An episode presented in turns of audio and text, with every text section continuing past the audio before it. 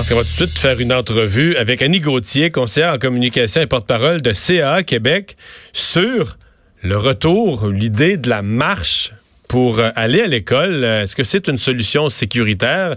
De quelle façon ça peut euh, le devenir? Bonjour, Annie Gauthier. Bonjour, M. Dumont. Oui, parce que, bon, euh, évidemment, on, les transports, ce qu'on appelle les transports actifs sont, sont à la mode, mais marcher pour aller à l'école, c'est, est-ce que c'est à la mode, ça? Ben, il semble que ce soit moins depuis plusieurs années. En fait, depuis le début des années 2000, on emploie de plus en plus la voiture pour se rendre à l'école, même dans les centres urbains comme Montréal. Et donc, un jeune qui est à une distance de marche, pour beaucoup d'entre eux, les parents vont aller les reconduire en auto. Oui, bon, il y a toutes sortes de raisons qui peuvent euh, justifier qu'on soit d'accord ou pas avec ça. Euh, bon, euh, d'être pressé, on est à la dernière minute, on est insécure par rapport à, la sécurité de notre enfant, on a peur qu'il se fasse attaquer, kidnapper, peu importe. Il y a beaucoup de raisons qui vont amener les gens à utiliser la voiture pour aller reconduire leurs enfants à l'école. Mais tout ça fait en sorte d'accroître les risques autour de l'école parce que plus on est nombreux, puis c'est le cas à Montréal en général, on est plus nombreux. On fait plus juste travailler à Montréal, on travaille et on y vit et on y vit en famille. Et donc, euh, évidemment, tous ces beaux petits enfants là qu'on a faits, ben ils sont rendus à l'école et euh, ça explose dans les écoles. Il y a beaucoup d'enfants et donc s'il y a beaucoup d'enfants, il y a beaucoup de parents qui gravitent, puis il y en a beaucoup qui gravitent autour des écoles en voiture. Et on sait que parfois il y a des gens qui sont délinquants et qui peuvent euh, mettre à risque euh, les usagers vulnérables, donc les cyclistes, les piétons, euh, de, de, blessures graves. Est-ce que vous nous dites, vous nous dites, qu'il y a des parents qui vont conduire leur enfant le matin parce que leur enfant ne veut pas marcher ou peut pas marcher ou préfère ne pas marcher mais qui sont pressés. C'est-à-dire qu'ils vont arriver vite à l'école, puis vont arrêter vite sur le bord du trottoir, puis ils débarquent le kid, puis on part aussi vite, là pas aussi vite et respectent pas nécessairement les priorités. Il y a des encore des autobus scolaires qui débarquent les enfants, bon, puis qui, euh, qui mettent un stop pour que les autos ne passent pas. Mais des fois, dans certains cas, les autos passent quand même. Il y a des gens qui ne respectent pas l'autorité du brigadier adulte qui est engagé par la, la ville. Et donc, tout ça accroît, accroît les risques. Et encore, là, j'ai pas parlé des, des, gens qui ne respectent pas les limites de vitesse. Donc, ce qu'on dit, ce qu'on expliquait dans un éditorial de notre dernier magazine CAA Québec qui vient tout juste de sortir, qui est tout chaud, c'est pourquoi ne pas reconsidérer en grande proportion le transport actif. Là, je dis pas aux gens d'abandonner nécessairement complètement la voiture, mais est-ce que c'est possible peut-être de débarquer un ou deux coins de rue avant, de stationner sa voiture un petit peu plus loin, de marcher un peu avec son enfant pour l'accompagner à l'école si on, ça nous insécurise de le laisser partir toute seule? Est-ce qu'on peut pas non plus responsabiliser un peu davantage nos enfants? Parce qu'un jour ou l'autre, ils vont devoir être autonomes en tant qu'usagers du réseau routier. Et plus on commence jeune, et nous on le vit, on le voit avec les brigades scolaires de CA Québec dans les écoles, plus vite on responsabilise les jeunes plus vite ils sont prudents ils deviennent de meilleurs usagers routiers un jour dans leur vie parce que ces jeunes-là deviendront des adultes. Puis on est usagers routiers, peu importe le moyen qu'on emprunte pour se déplacer, que ce soit à voiture, à vélo ou à pied.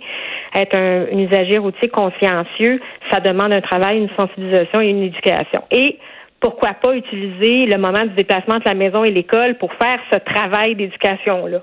Mhm. Euh, votre, évaluation, à quel âge un jeune euh, est c'est sécuritaire, mettons, pour une distance de ce qu'on moins d'un kilomètre. De la distance, je pense que selon les, lois, tu n'as pas le droit au transport. Euh, à partir de quel âge c'est sécuritaire de le laisser partir seul sur le trottoir? Ben, c'est évident que ça dépend de l'environnement dans lequel on se retrouve, quel type d'intersection l'enfant a à, traverser, puis ça dépend de la maturité de l'enfant. Les enfants n'atteignent pas leur maturité ou leur sagesse d'une certaine façon au même moment. Vous avez des enfants, ils ont été jeunes, j'ai des enfants, ils ont été jeunes, et euh, ils sont capables de faire certains déplacements. Il y a des enfants qui se retrouvent dans leur école de quartier où il y a plus ou moins de, circulation, où il y a des brigadiers non loin. Ça fait en sorte que les enfants peuvent rapidement se rendre à l'école seuls.